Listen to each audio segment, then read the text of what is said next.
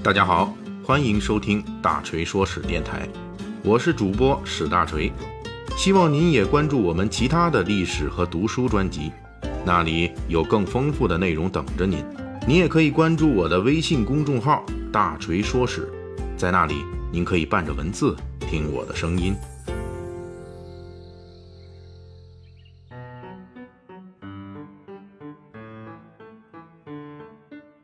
明天是二月十五日，也就是迎接戊戌狗年即将到来的除夕夜。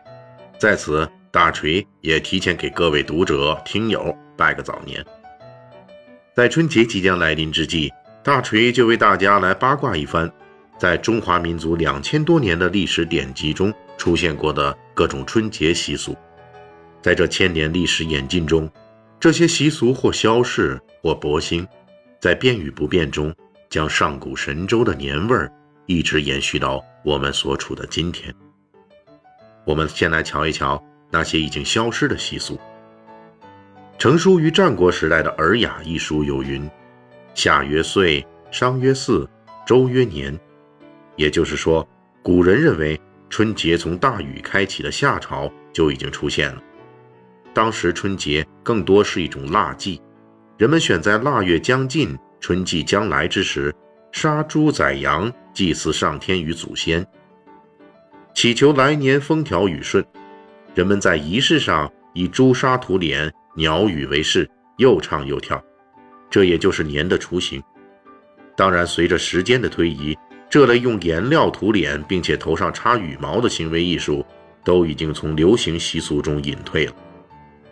从魏晋开始，人们就出现了。在除夕当夜通宵熬夜不睡的习惯，这叫做守岁。守岁之意在于辞旧迎新。西晋成书的《风土记》记载：“终夜不眠，以待天明，称曰守岁。”不过，一千八百年前的这个习惯跟现代人们在除夕夜吃饭、玩耍、嬉戏不同，并非熬到半夜困了就去睡觉，而是一定不能睡。要通宵，直接到天亮。这个习俗从西晋开始，一直延续到宋代。宋代诗人白居易曾作《客中守岁》，说的正是这一习俗。此后，随着时间的推移，这一习俗渐渐就消逝了。毕竟，通宵熬夜确实对身体不好。春节以前还很长一段时间流行过送穷鬼的风俗，这个风俗的出现。比现在各地延续的春节迎财神的风俗还要早很多年，穷鬼的风头甚至盖过了财神，这可能是跟咱们国人的普遍的财富观念有关，那就是人们只求温饱，不奢望富贵。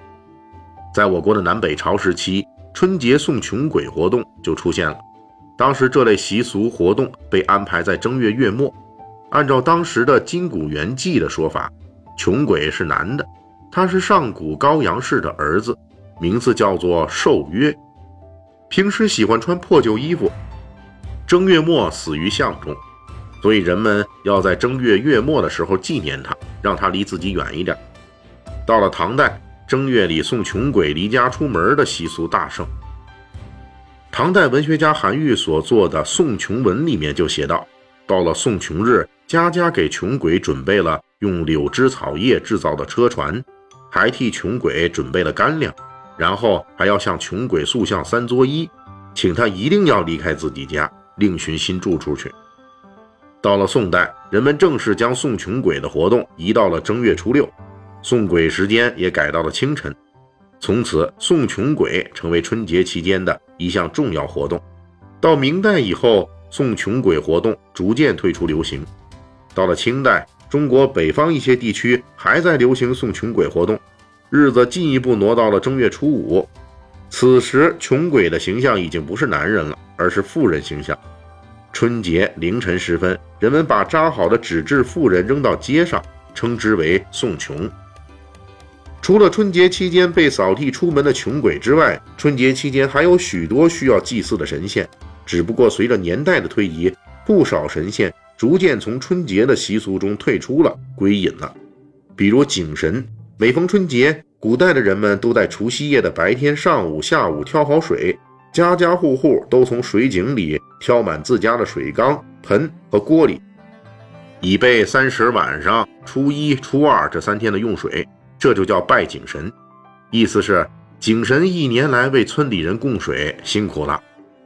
过年这几天，人类过年，井神老爷子您也休息一下得了。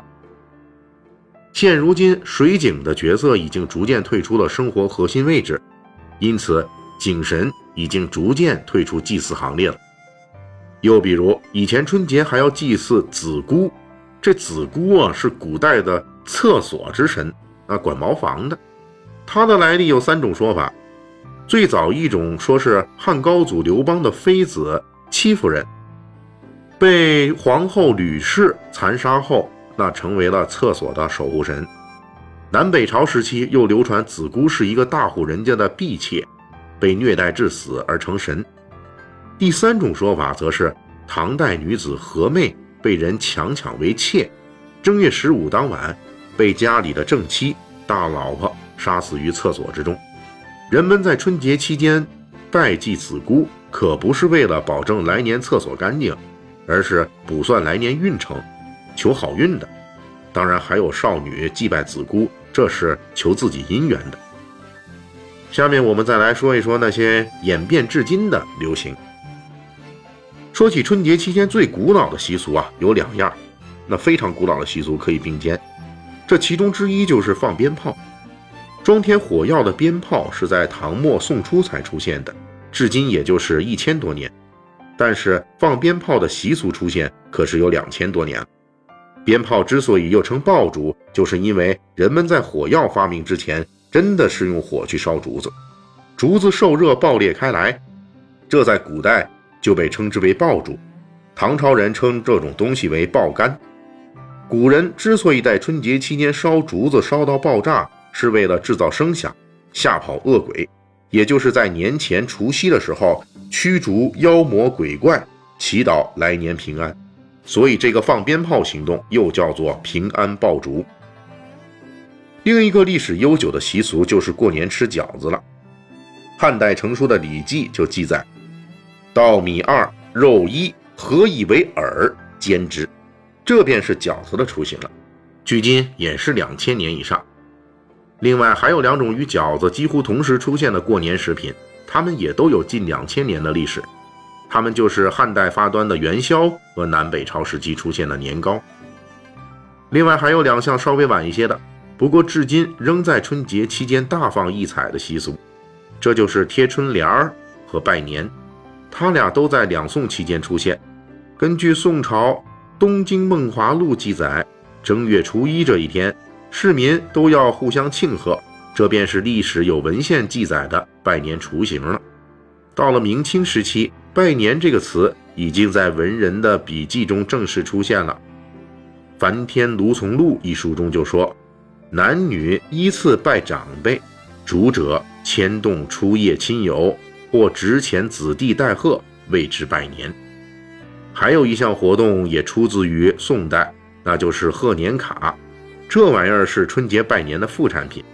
由于要登门拜年的人太多，于是做官的文化人就开始流行在春节期间派遣门人去对方府邸投递自己的名帖。这东西既是名片的前身，也是贺年片的前身。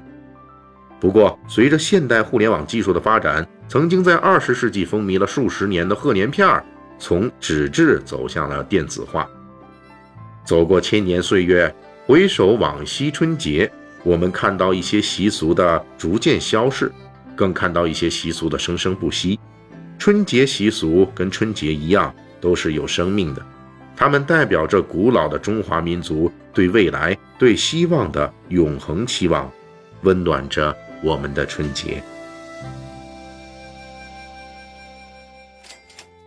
感谢大家的收听和对大锤一如既往的厚爱。